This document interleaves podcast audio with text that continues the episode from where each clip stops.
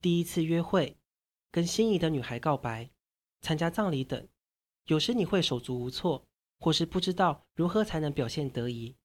如果用社会学的角度重新解读这些日常琐事，不仅能解读人与人的关系，人与社会的关系，亦有助于我们理解自我、发挥自我，进一步解答生活中的疑虑，让我们更融入这个复杂难解的社会。神户学院大学现代社会学系教授。岩本茂树在写给每个人的社会学读本这本书中举例，有一次，岩本教授和妻子前往信州的蓼科高原，在饭店柜台推荐下，出门享受了两个小时左右的青郊游。在回程的一条小径上，发现前方约五十公尺处有一只体型长约一公尺左右的黑色动物，与作者对视着。在别无他人的山中遇到未知的动物，心惊之余仔细一看，原来是只日本羚羊。作者开始缓缓靠近羚羊，大约逼近它到六七公尺的距离。原本一直注视着作者动也不动的日本羚羊，突然跑上山的那一边去。这是因为作者侵入了羚羊逃走距离的空间。那人与人之间空间距离呢？大部分的人会因直觉明白，必须与旁人保持一定距离的潜规则，也就是默契。而且我们遵从这个规矩生活。之所以如此，原因在于，说不定我们暗中早已明白，如果违反了这规矩，很可能会引起麻烦。当然，我们会依与对方不同的关系而有不同的逃走距离。首先是公众距离，大约是三点五公尺的距离。与人的距离超过这三点五公尺以上的话，即使遇到动作敏捷的威胁者，也能逃脱或防备。但在这三点五公尺以下，无从得知对方肌肤上的细微状态。在公众场合，重要人物与大众之间会自动保持约九公尺左右的间隔。如此来说，明星偶像站在舞台上时，与观众间会保持这样的距离，亦能得到解释。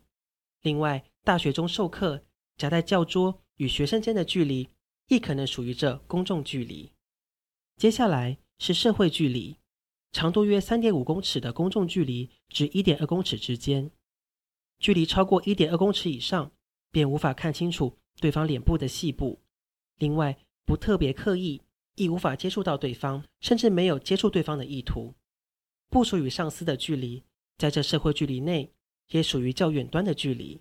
因此，上司办公桌的大小，为了与秘书、访问者保持相当距离，都制成必要的分量。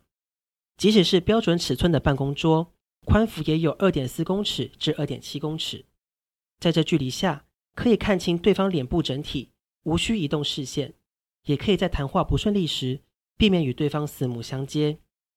这个社会距离的最大值，可以隔离、阻挡人与人彼此的接触。只要保持这距离，即使在人面前继续工作，也不会失礼。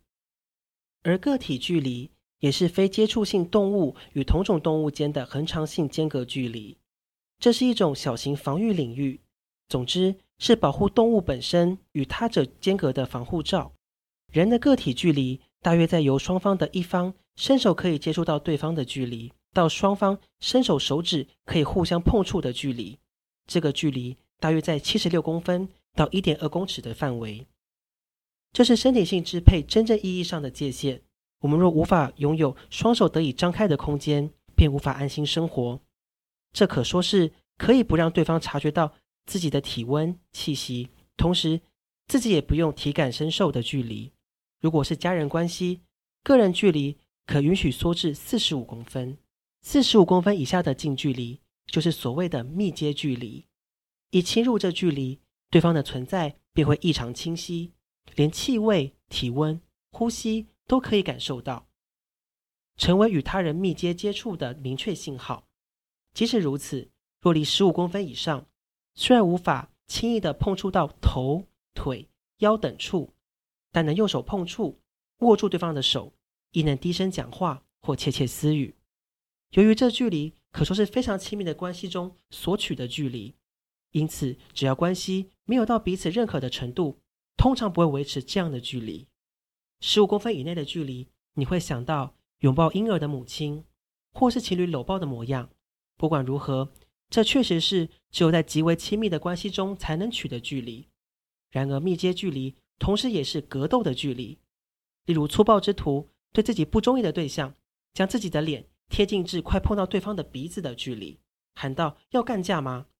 这类行为是借由进入对方的密接距离进行威吓乃至攻击。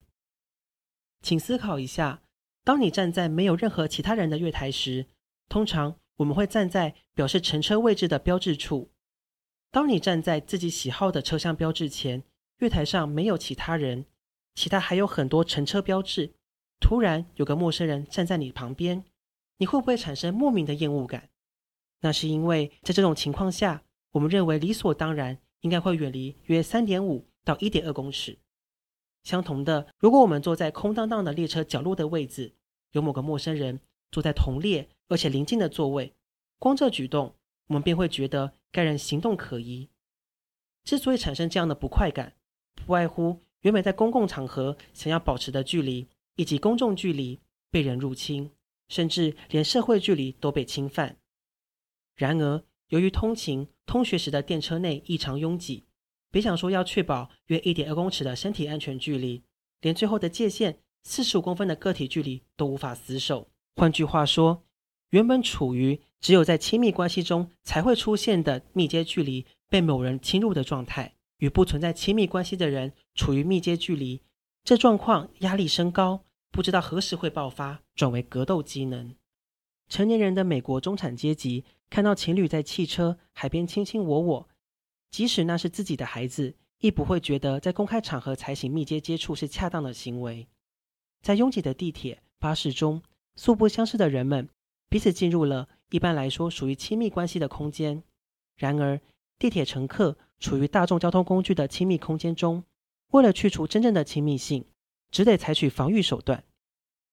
基本的战术是尽量不动，身体的部位、手脚碰触到他人时，尽量蜷缩。如果无法如愿时，那一部位的筋肉会绷紧。在人满为患的电梯中，人们上臂下垂，为了保持身体稳定，会抓住扶把之类的东西。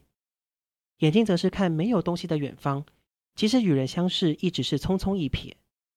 仔细思考的话，现在人们不得不依赖高容量的大众交通工具，在大众往都市集中移动的早上，以及由都市往郊外移动的傍晚回家的时间带里。